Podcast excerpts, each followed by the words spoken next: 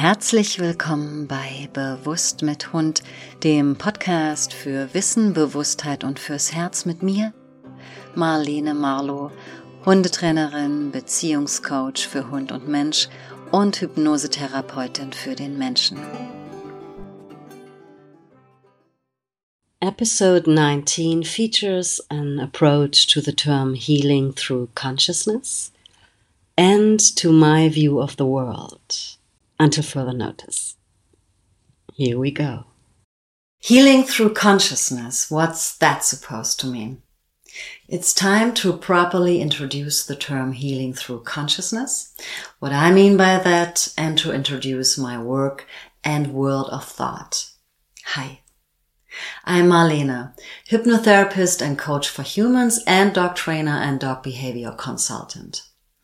I work therapeutically with humans and dogs and often with both together as a relationship coach for dogs and humans. With both practices, I am based in Berlin and in Brandenburg, the countryside. As a dog trainer and relationship coach for dogs and humans, I mainly do home visits. In both areas, as a therapist for humans and as a dog coach, I also work online. I work with my clients in both fields, in German and also in English, so all English speaking people are very welcome. If you are watching this, you're either watching my Instagram channel, Healing Through Consciousness, my YouTube channel of the same name, or some individual was so kind as to share this video somewhere. I'm writing a blog and publish a podcast called Conscious with Dog, not just for people with dogs, by the way. And you can find both on my dog trainer website and the podcast on Apple Music, on Spotify, and the aforementioned YouTube channel.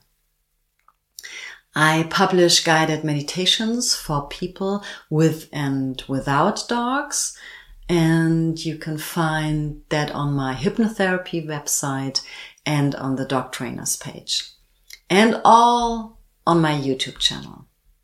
On Instagram and the YouTube channel, you will also find one or two of my poems and who knows what the future will hold in store for me in terms of expression. You can find the links to everything on my Instagram page, Marlene Marlow underscore in the bio. I have given my work my view of the world, the headline, Healing Through Consciousness. Why healing? Why through consciousness? From my earliest childhood on, I have perceived everything around me as having a soul. Yes, even objects, but above all, nature, the entire animal world. I saw every animal, every tree, every plant as an individual, and I still do this till that day. Today I know that we call this animism. I perceive nature itself as divine, and today I know that's what we call pantheism. I'll mention that because what it leads to when everything has a soul, God is nature itself. Nature carries the divine within itself and not as in the monotheistic, the one God religions. God stands outside of nature, above it. That will be one of our topics and I'm mentioning it here in my introduction already. Since from an early age on, I perceived everything around me as animated, I also felt compassion, empathy for everything, and that is still the case today. For example, when I sort out a book or an armchair or clothes, I thank them when they leave. My view of nature, the plants, the animal world is one that wants to protect and preserve. Not for me, not for the people, but for the sake of nature, the plants, the animals themselves. And that's a big difference. What the first and what the second leads to, that will also be part of the thoughts here on this channel. As a child, I thought that this is how all people see the world around them. But as I got older, I learned that this is not the case and I began to wonder why. Why do some people actually manage to destroy nature, be cruel to animals and also to their own kind? I did know the principle of cause and effect already. And very early on, I identified an injury to the soul as the cause of a lack of compassion for oneself, one's own kind, nature, and an unconsciousness about that. An unconsciousness in terms of individual biography and cultural history. The two-time rootless modern human being is what I am calling that. On the one hand, the lack of stability in one's own biography, the lack of security of one's own inner child, and the various attempts to compensate that pain that comes with that by faster, further, higher, or by trying not to feel the pain through self-destruction, for example. And on the other hand, the loss of one's own cultural roots since Christianization and thus the separation from nature. For healing, there must be a consciousness of both. On the one hand, a consciousness about oneself from which compassion for oneself can arise, which does lay the basis for compassion towards people and nature. And this results in a recognition by the individual with nature. Nature and the individual come together with the knowledge that nature is our very essence. How do we gain consciousness for an individual through our work? First of all, we take a look at what shows up as a symptom.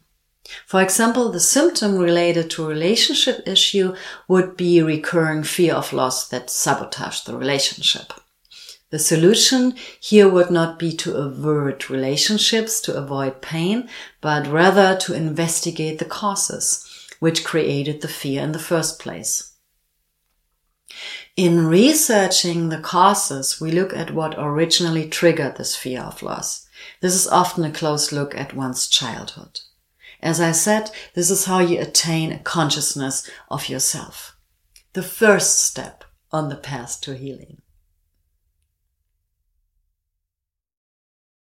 And when it comes to healing, the path is clearly the goal. Foremost, it's about empathy with yourself, accepting yourself completely. It's about being good to oneself. Not in a moral sense, but in the sense of becoming free of fear, which the stronger this inner freedom becomes, which comes with this inner fearlessness, enables our true being to become, to be as we are meant to be, living the core self.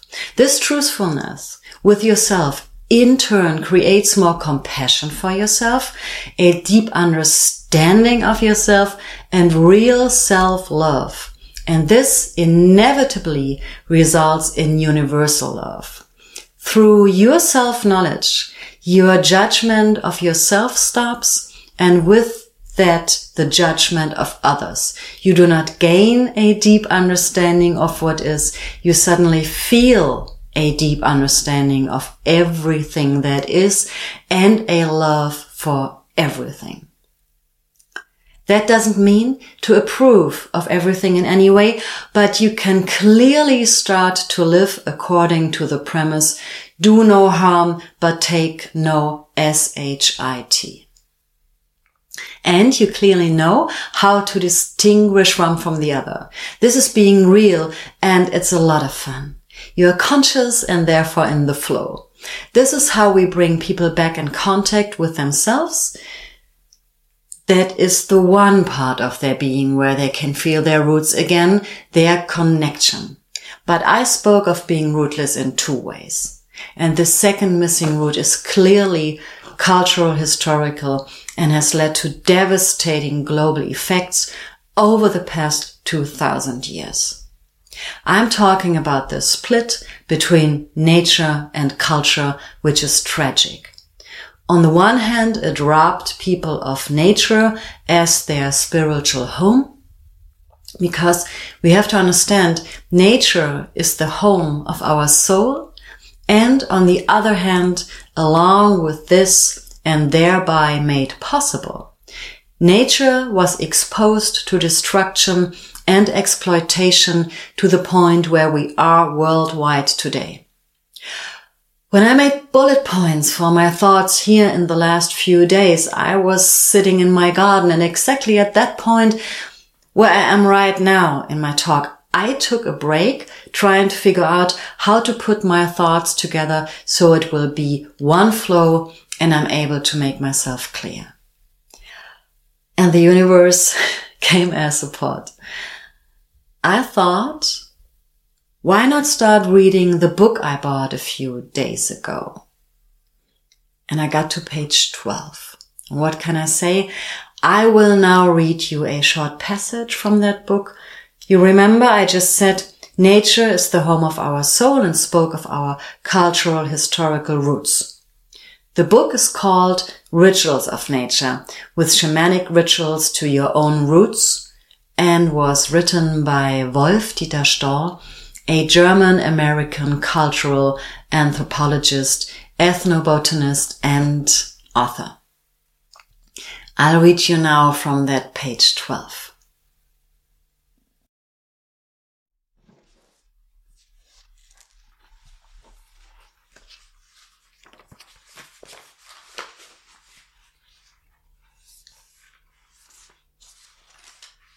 That's the book. Yes, our cultural roots go deep, deeper than the first sedentary settlements founded just under 10,000 years ago, deeper than the eternal city of Rome founded 2,500 years ago. In the old Stone Age, I'm adding the Paleolithic, the oldest and longest epoch in human history, which began about 2.5 million years ago with the appearance of Homo habilis, the skilled human, whose carved stone tools were discovered in the Oldowan Valley in present-day Tanzania. I go again. In the Old Stone Age, Wolf-Dieter Storl says, our languages and symbols are rooted, with which we try to describe and understand the miracle of our existence. Basic techniques of housing and hunting, fairy tale motifs, children's games, and many elements of our medicine, from herbal knowledge to sweat lodges, go back to the Paleolithic primeval times. Likewise, shamanism, the knowledge of how to deal with the spirits which are effective in nature behind the surface. Man cannot afford to ignore this imprint that determines his being. He cannot afford to isolate himself from the spiritual background, from the earth and from nature without falling into madness and destruction.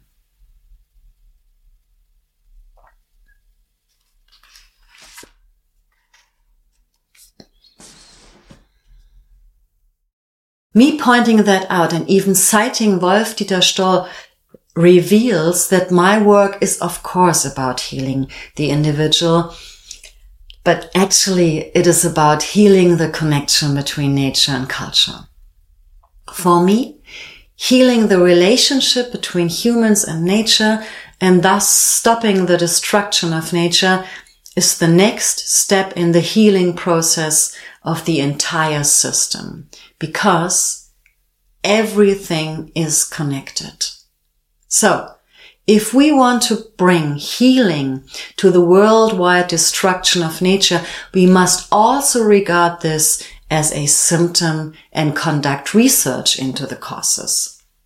I already mentioned that one reason is the monotheistic concept of nature in our latitudes culturally and historically the Christian one. Historically, in contrast to the animistic pantheistic view of our forefather and foremothers in Europe, who, as I said, saw nature as divine. The Christian concept demonized nature and God was placed outside of it, above nature. Among other things, two formulas were given to men, subdue the earth and be fruitful and multiply. It was only through, through this that the exploitation of nature, our mother, the earth, and concepts such as colonialism, capitalism, and neoliberalism became possible. The one God religions are not the only reason why humanity has brought the earth to the edge where it is now, but a relevant one. So, with every phenomenon that shows itself to us, which needs healing, be it global or individual biographical, we can look at what was the original cause of a development that, to stay with the examples just mentioned, led to such handling today with nature, or why a person has difficulty in relationships. That is, here in this context, becoming conscious. The chronological order is cause, development up to the actual state today, today's phenomenon. In the process of becoming aware, the sequence is reversed. Consideration of today's phenomenon, consideration of the development up to the current state today, discovery of the cause.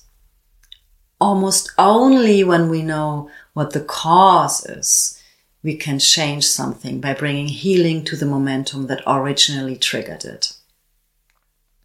As I said, we can use this process in a historical context and also in therapy. It's a bit like detective work. In hypnotherapy, the process is as follows. In a session before the actual trance journey, we first talk about what occupies the client that would be the symptom that what shows up. Most of the time, people already have an idea of the causes that have led them to the point when they seek help. To the point, as I put it, that keeps them from living fully, living their highest self, their highest potential. That which is how they are meant to be before conditioning and trauma from childhood and society compromised that core self. In the inner world, we then embark on a journey to the triggering momentum that has led to this development to date. And so we can go back and heal this point and thus change the whole development and the current status quo. It is very important in my work that we don't demonize anything. It's all about integration. In almost all shamanic traditions, the shamans travel to the other world and bring healing to their clients. A wonderful healing tradition for thousands and thousands of years, and one I adore deeply and humbly. At the same time, what I really like about our work is that the clients travel themselves. I only accompany from the outside. You see the pictures yourself and through that can gain a deep trust in your inner world and above that, in your ability to heal self empowered. This is the beginning of the path to true freedom, the inner freedom that inevitably leads to your outer freedom. And also, and this is very important to me, towards the freedom from me as your therapist form and content are congruent. This work that we are doing there, discovering and revealing the causes which answer the question for us, why is the world the way it is? Why am I the way I am? That is gaining consciousness. And only with this consciousness, healing can take place. It is also important to understand that just because I'm aware I will not stop making mistakes, not stop hurting myself and others. The difference, however, is that I can name my part in the situation faster and faster and get back in touch with myself and the other person. That is situational healing through consciousness. And to get straight to the point, because it's so important to me. This healing, which I want to support with my being, my work, which is ultimately aimed towards the reconciliation of culture and nature globally and in each one of us has clearly a political aspect. On the one hand, in the sense that the private is clearly political when I position myself with my own consciousness as an element that is part of the solution for society, for nature, and for the planet instead of being part of the problem. And in addition, I also mean consciousness in a very concrete political sense in the sense of a critique of capitalism, a critique of neoliberalism. Here, as I said, consciousness is questioning of the processes that have led society to this, to this point where it is now. And as already mentioned, we are looking very clearly at the emergence of monotheistic religion worldwide and the catastrophic global effects of its missionary work worldwide. Regarding capitalism, we have a fascinating entanglement. It is one thing to understand the mechanism of capitalism and why the individual is not perceived as a thinking, feeling being, but is interesting and noteworthy purely as a consumer. Why? At the same time, people respond to such treatment, to such interaction, allow to be addressed in this way is the other side that we have to understand because exploitation always takes two. The one who exploits and the one who allows to be exploited. Which brings us back to the individual who may experience healing. It has come full circle. Healing of the earth is not possible without healing of the individual. If man is in conflict with himself, not in self-love, of course he is in conflict with his environment, his fellow human beings, with nature. The private is also political in this sense. One example of policies that can help heal the planet is the land back movement of the indigenous people around the world. From the Sami across Scandinavia to the indigenous people of the Arctic Circle, the tribes of Turtle Island by parts of the population today called Canada and USA, via the Maya in Mexico, not forgetting Hawaii, to the Maori in Aotearoa, today called New Zealand by parts of the population. And of course, the indigenous people of what we call Australia and many, many more indigenous people and tribes across the globe. Here it is a healing through consciousness in the purest sense.